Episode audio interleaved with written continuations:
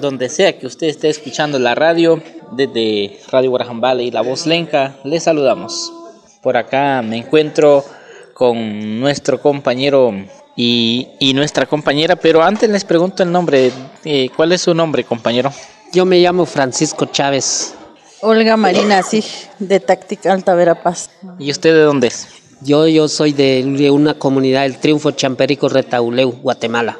Mire qué interesante, hemos estado participando en el encuentro Solidaridad sin Fronteras de la comunicación popular, de la comunicación comunitaria, en donde la Red Mesoamericana de Radios Comunitarias e Indígenas Garífunas de Honduras, de Guatemala y de México también las mujeres que están en la organización feminista también están han estado participando de este encuentro. Y aquí pues nos, nos hemos encontrado con Pedro y con, con, la compañera Olga Marina. Ustedes no se imaginan dónde es, pero más o menos ellos nos van a explicar un poquito del, de la vivencia de sus mm, eh, realidades en sus comunidades. Vamos a empezar aquí con que nos cuente compañera ¿Cuál es la situación e-, en la que viven ustedes en cuanto a producción, el quehacer diario que hacen ustedes como mujeres? Pues eh, el trabajo que nosotros lo hacemos aquí en Tactic Alta Verapaz son este, las mujeres tejedoras, eso es el oficio. O si no, también hay unos que van a trabajar así en el campo, por lo menos como así de escarbar papa o así de verduras. Y si no, pues también trabajo doméstico. O sea que el clima ahí es fresco. Ajá, sí es bien fresco. Aquí sí, donde yo vivo, aquí en Tactic Alta Verapaz, sí es el clima frío. Cuando habla de tejedoras, eh, ustedes hacen su vestimenta. Ajá, ese es el, traje típico de aquí de Tactic. Así nosotros le llamamos así como huipil. Eso es lo que nosotros lo tejemos aquí en Tactic. ¿Por qué es tan, bueno, tan alto el precio del, de, la, de este vestimenta que ustedes hacen con sus manos? Pues fíjese que eso está alto el precio por la cual razón, porque casi uno se sienta en hacerlo, pues si no hace tanto, así tanto dibujo, lo que eso se tarda en hacer. Nosotros tenemos que sacar así, por ejemplo, como para ganar así para el para la comida y para el día también así y, por eso es que está en alto precio aquí y además aquí en nuestro pueblo de Táctica Alta Verapaz pues todo lo que es consumo diario sí se ha o sea ya todo está caro ahorita ya no hay nada que esté a buen precio. En el taller de donde tejen todo este tipo de vestimenta usted me puede mencionar qué qué trajes hace o sea qué tipo de trajes. Hacemos nosotros lo que trabajamos en casa, solo hacemos los huipiles, pero hay otras compañeras y compañeros que también lo tejen el corte, así como, así en otro lado, les, tal vez se le puede llamar así como falda, así. Y las camisas también del vestido, de las faldas. Ajá, sí, las camisas y, y los huipiles, esos de las faldas. Por eso es que, o sea, aparte de eso de las faldas, o sea, lo que nosotros le llamamos aquí de corte, eso también lleva mucho tiempo para tejerlos. ¿Cuánto tiempo se tardan ustedes? Lo mínimo, así como un huipil, pues si es así algo sencillo, se hace en dos meses o en tres meses, pero así un huipil que ya es un poco más de alto precio, se hace casi mínimo de seis meses. Se tardan bastante. Bastante. Eso sí lleva mucho tiempo y por esa razón que le decimos que por eso es que también está un poco así el alto de costo, pues. Como me dijo que era poquito sus palabras, entonces, ¿qué más eh, hacen las mujeres? Eh, me imagino que también estudian las mujeres jóvenes también están organizadas, en este caso con las organizaciones populares sociales del país. Así es, hay muchos jóvenes ahorita, o sea, los que estudian, pues así como, por ejemplo, pues así como en mi caso mío, yo en aquellos tiempos cuando yo era una niña, pues no tuve la oportunidad de estudiar, pero ahorita trabajamos y luchamos por nuestros hijos porque nosotros nos hemos dado cuenta cuánto nos ha costado que no sabemos leer ni escribir, entonces, y eso es lo que nosotros pensamos ahorita decirle a los jóvenes que estudien, porque ese, el estudio es más necesario en la vida de cada uno. Hemos escuchado a la compañera Olga Marina, sí a la compañera Olga Marina.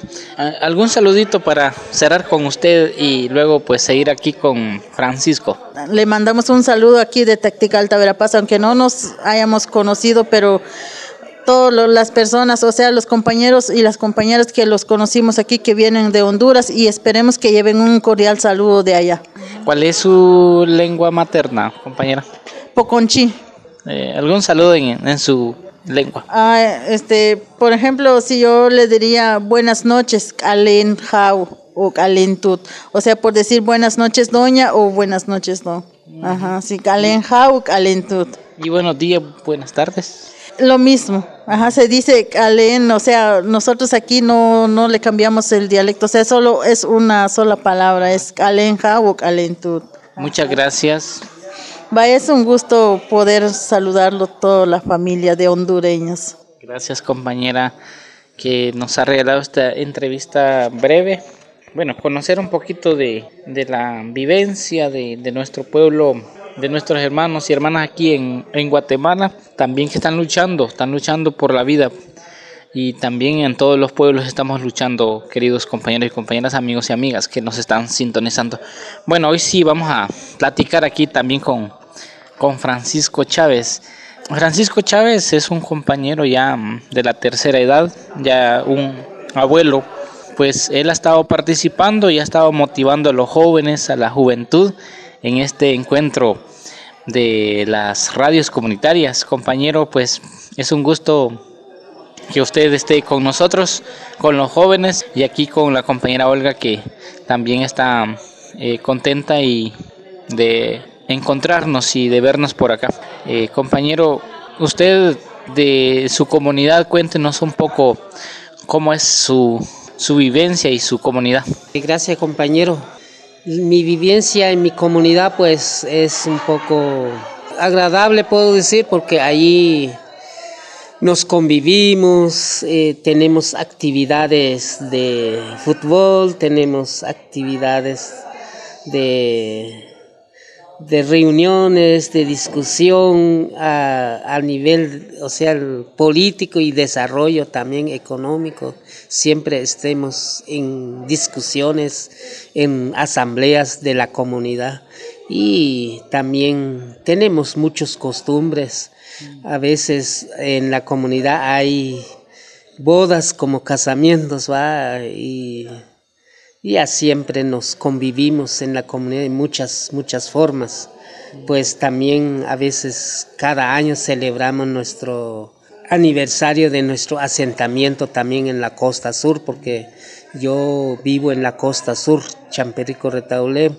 Eh, yo, mi organización, pues, o nuestra organización, pues, es la CPR, Comunidad de Población en Resistencia, CPR, surgido por la represión del Estado en las décadas de 70, 80.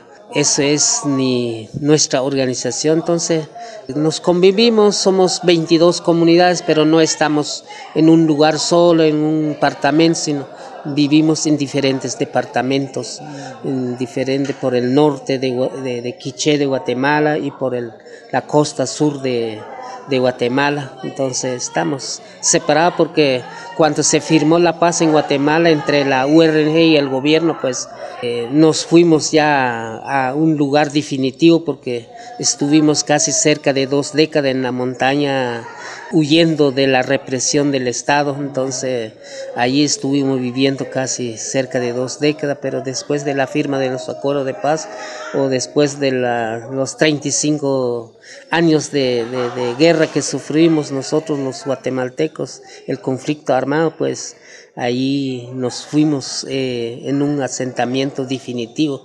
Por, precisamente estamos un poco dispersos la CPR en este momento. Entonces nuestra vivencia es, yo hablo Ishil, el, son dos idiomas en mi comunidad que hablamos, mayoritariamente somos Ishiles y Quichés. Ajá, eso es, sería nuestra vivencia en la comunidad. El clima, ¿qué tal es ahí? Eh, aquí es un poco cálido, ni tan caliente ni tan sí. helado, porque eh, pues sí, la clima allá en la costa donde vivo, pues es muy caliente. Es costa grande y el sol es más fuerte. Allí no llueve. Comparando con donde estamos ahorita en Senaú, pues Senaú es un lugar para mí muy bueno. Es un clima que nos cae bien, ni tan frío ni tan caliente, sino está en medio. Entonces, para mí es un clima bueno porque aquí llueve, allá en nosotros en la costa sur. La mayoría del año es verano, solamente llueve a tres meses a cuatro meses al año. La mayoría del tiempo es de verano, es un área, área seca donde estamos. Entonces allí no se compara con este lugar donde nos encontramos ahorita en Senaú, Cobán. ¿El departamento de su municipio, su territorio? Pues actualmente vivimos en Champerico, Retaulevo, pero anteriormente nuestro pueblo de origen es Nevaquiche, el, por el norte de, de Guatemala. O sea que, como ya le dije, es que nos fuimos a la costa, no es nuestro área, nuestro, nuestro pueblo de Rim, pero nos fuimos por el, que ya mencioné, es por el conflicto armado, nos fuimos en la costa sur. Me imagino que ahí estaba joven usted en esa época del conflicto armado, de, de esa violencia que los militares, el gobierno ejerció contra ustedes, el pueblo Ixchil. Así es, así es. Eh, la, el genocidio que cometió el Estado en el área Ixchil porque allí en área Ixil somos tres, tres municipios, eh, hablamos Ixil. Entonces, ese, ese, esos, esos persecuciones o el genocidio que desató el Estado eh, contra los Ixiles, ahí era yo joven, o sea que yo tenía 18 años cuando desató este, esta represión.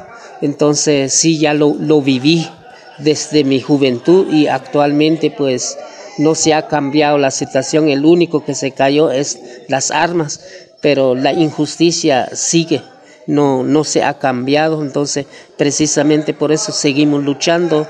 Quiere decir que ya no vivimos en la resistencia, pero estamos en resistencia todavía política y económico porque tenemos que pelear nuestro derecho, que el Estado lo violenta, por ejemplo, a veces cuando peleamos nuestro derecho, eximos nuestro derecho, pues nos eh, persigue o nos, puedo decir que nos, eh, principalmente los líderes a veces los criminaliza, ¿va? Precisamente ahorita pues no, la lucha no hemos pensado, hemos decidido de decir pues hasta que haya un cambio en nuestro país, es el nuestro anhelo conseguir un, una democracia en nuestro país donde que termine la injusticia, que termine la discriminación, que termine todo lo que es el, Estado, los corruptos que están en el poder. Entonces, eso es lo que nos, nuestro deseo que, que sea nuestro país que viva en una democracia donde haya participación, una, donde se respeten los derechos humanos, donde se reconozcan los pueblos indígenas, que somos la mayoría de, en Guatemala. Bueno, esa lucha que han tenido intensa, digamos, en contra de la, de la violencia, de las armas, del, del ejército, del paramilitarismo, de, del genocidio, ¿verdad? Ustedes saben muy bien de esa historia tan, tan fea, tan horrible que han sufrido como pueblos indígenas había un, cómplice que es Río Mons, Río Mons no sé si ese es gobierno o un militar. Cuéntenos un poquito de esa historia de Río Mons, que el pueblo indígena de, Guatemala luchó para, para llevarlo a juicio. Sí, gracias por la pregunta, pues yo creo que sí, es, es un general del ejército. Ríos Mons, eh, él es el que eh, por medio de un golpe de Estado del 83 eh, llegó al poder. Eh, el gobierno que empezó a reprimir el pueblo eh, era un gobierno Lucas, que se llamaba, pero después ya no cumplió su tiempo, sino Ríos Mondo hizo el golpe de Estado contra él. Entonces ahí es donde intensificó también la, la represión, los masacres contra pueblos indígenas, aldeas, comunidades y líderes también. Entonces es en ese tiempo.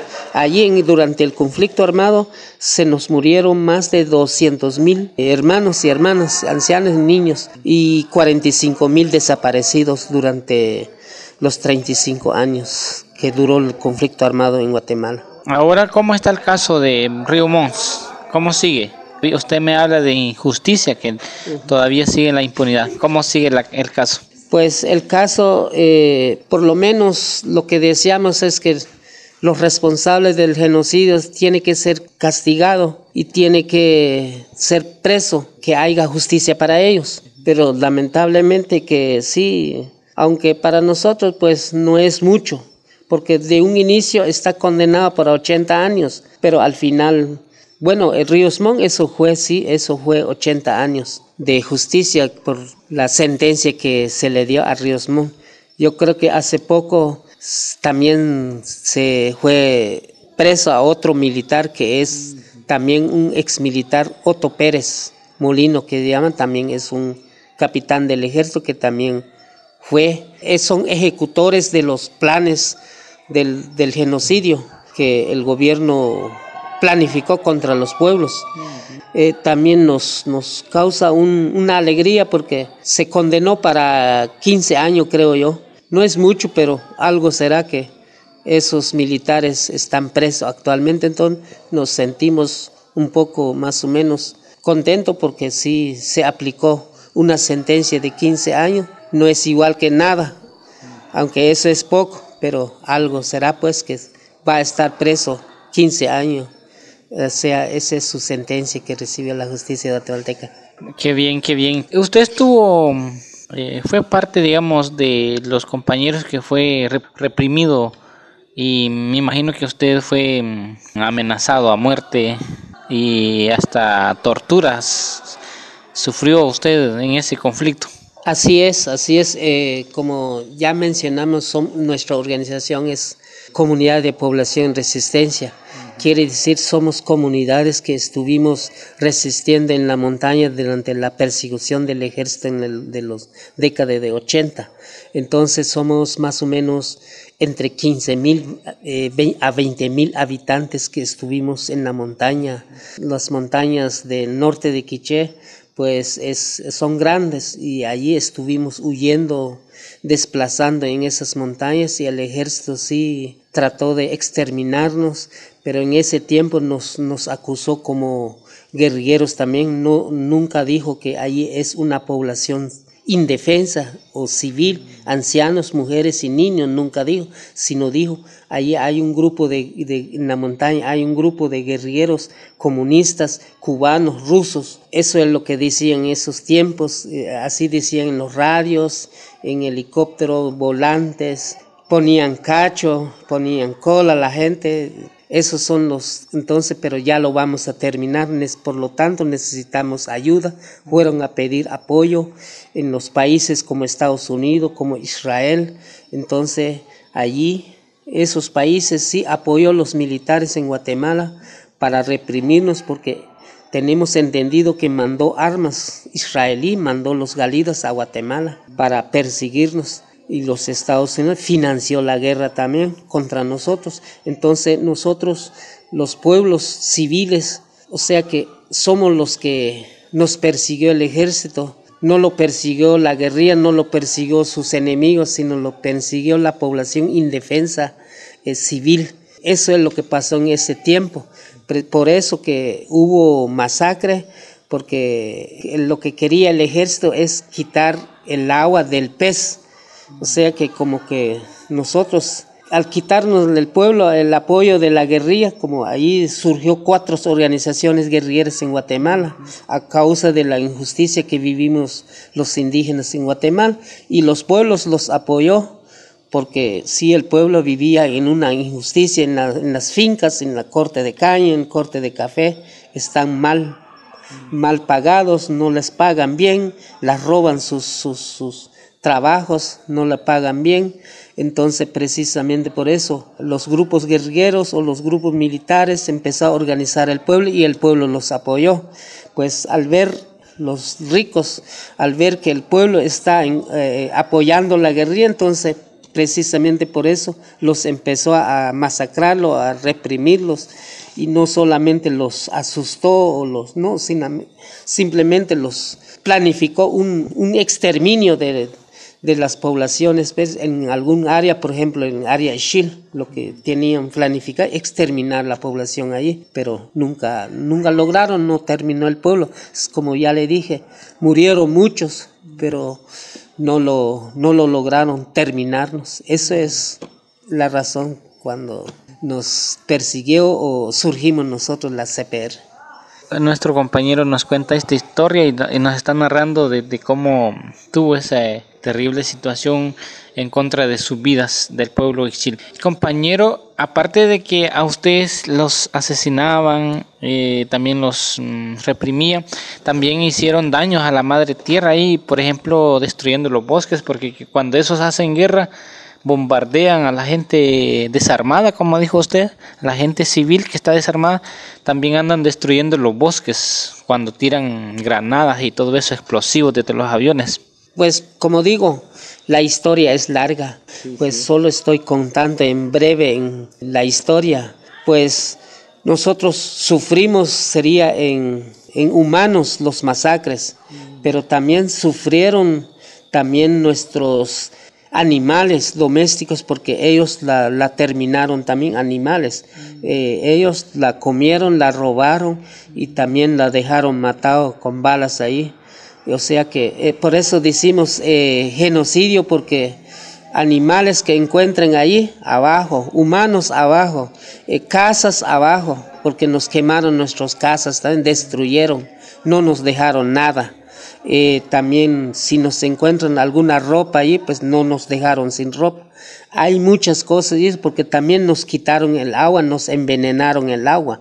Cuando consumir el agua, pues no, morían gente. También nos tiraron enfermedades al aire, nos tiraron algunos insectos que también nos causó enfermedad en la montaña. Entonces son, son muchos los que eh, el Estado nos, nos, nos, nos hizo porque nos quedamos sin instrumentos de trabajo, nos quedamos sin ropa, nos quedamos sin comida. Eh, ellos cuando lanzan una ofensiva pues no son capaces de ocupar el área, sino eh, puede ser en una ofensiva ocupan un lugar, pero en otro lugar no, no ocupan, entonces allí sacamos la comida.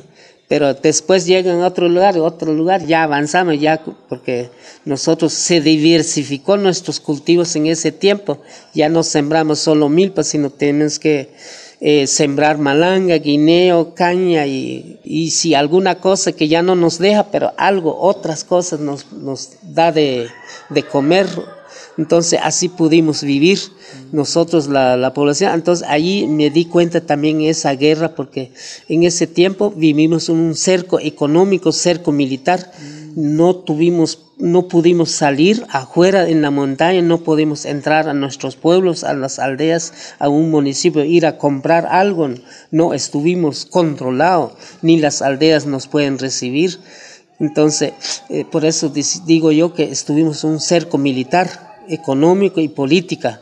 No pudimos salir, solamente entramos escondido, pero ahí hay un control. Entonces, ahí en ese tiempo, los que estuvimos en la montaña solo estuvimos intercambiando de producto. Algunos siembran maíz, otros son frijoles, intercambio sin pisto, solo intercambio. Entonces, casi cerca de dos décadas estuvimos sin usar el dinero, solo es intercambiarnos el único que no pudimos conseguir en ese tiempo es ropa, pero después, después empezamos a sembrar algodón en, en, algún terreno así temblado, el algodón da, entonces las mujeres empiezan a tejer el algodón, hacer hilo, así se pudo conseguir un poco la ropa, pero ya casi al final, pero hay, hubo un tiempo donde ya no, ya no hay ropa. Las mujeres, los niños, a veces se tenía que poner el hoja de Santa María como pañal de los niños porque ya no hay. Entonces, eso es lo que sufrimos. Como digo yo, hay mucho instrumentos de las mujeres del, tierra de Moder ya no tenían.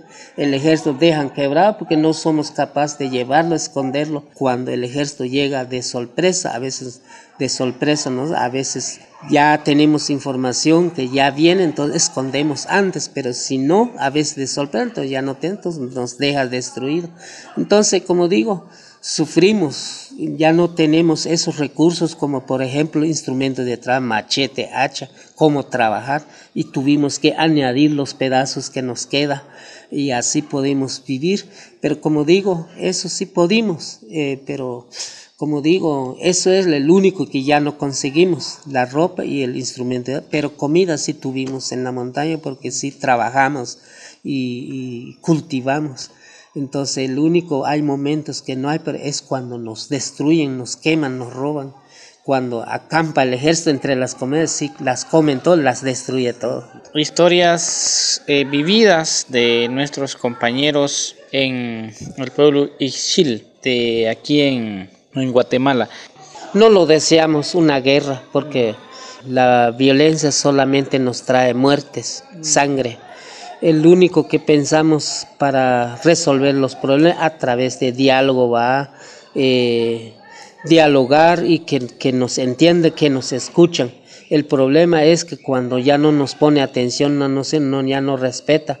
Entonces sí, eh, no nos queda otro camino, pero en este momento, ¿qué hacemos si el pueblo algún momento tomará la decisión? Pero eso no lo deseamos pero los derechos humanos no se respeta, pues se puede entrar en el pensamiento, tomar las armas a través o, hacer eh, la, liberación o hacer la lucha por medio de la violencia, pues por medio de la arma, pero eso no, no nos parecería bien porque ya vimos que las consecuencias de una lucha armada pues es muerte y, el problema, como vemos, son conflictos pues entre nosotros porque los que mueren, los soldados, por ejemplo, o el pueblo, son hijos del pueblo, no son hijos de los ricos, pues ese es el problema que vemos, pues lo que deseamos es que los que gobiernan pues un pueblo pues que escuchan y que, y que se llega a un acuerdo eh, que, tengan un espíritu, una conciencia, pues que, que, vivamos igual porque tenemos igual derecho. Nadie es, es grande en el mundo, nadie, todos tenemos el derecho, a mujeres y hombres y niños. Entonces, aquí en el mundo, pues todos que seamos respetados nuestro derecho.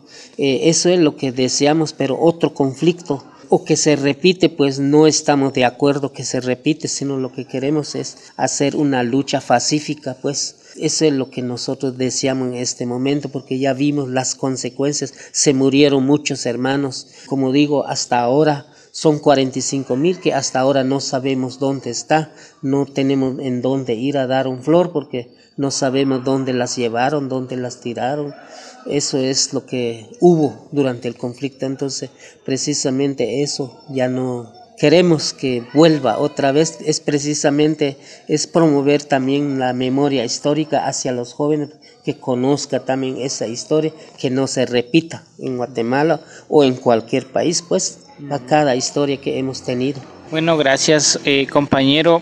Eh, ahora la lucha también la están haciendo, como dijo usted, de otra forma. Pero también me imagino que hay amenazas ahora en día por los empresarios con proyectos hidroeléctricos, mineros. Y ustedes también se están oponiendo a que no se lleven estos proyectos en sus comunidades porque son, son de ustedes. Ahorita pues como digo, ya no nos matan con armas, pero sí nos sigan matando de, llevar nuestra riqueza.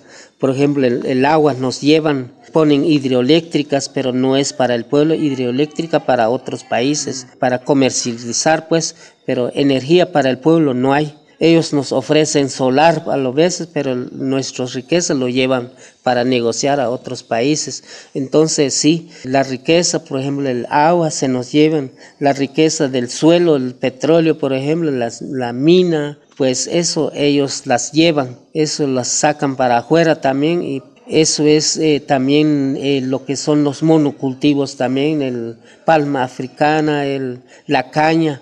Eso nos están consumiendo el agua, nos dejan sin agua porque esos, esos eh, cultivos solamente con aguas crecen. Entonces nos están dejando sin ríos y sin agua en el suelo. Porque en la costa, por ejemplo, allí no hay nacimiento, solamente pozos pero ¿qué pasa? La caña lo riegan con motores, entonces tiran una cantidad de agua día y noche, el nivel del agua del suelo baja y, nuestros pozos son mecánicas y artesanía, artesanales, pues, entonces ya no solo estamos la profundidad de 20 metros, de 10 metros, y ellos van a, a 500 metros bajo el suelo, ellos sí sacan una cantidad de agua grande no nos dejan sin agua.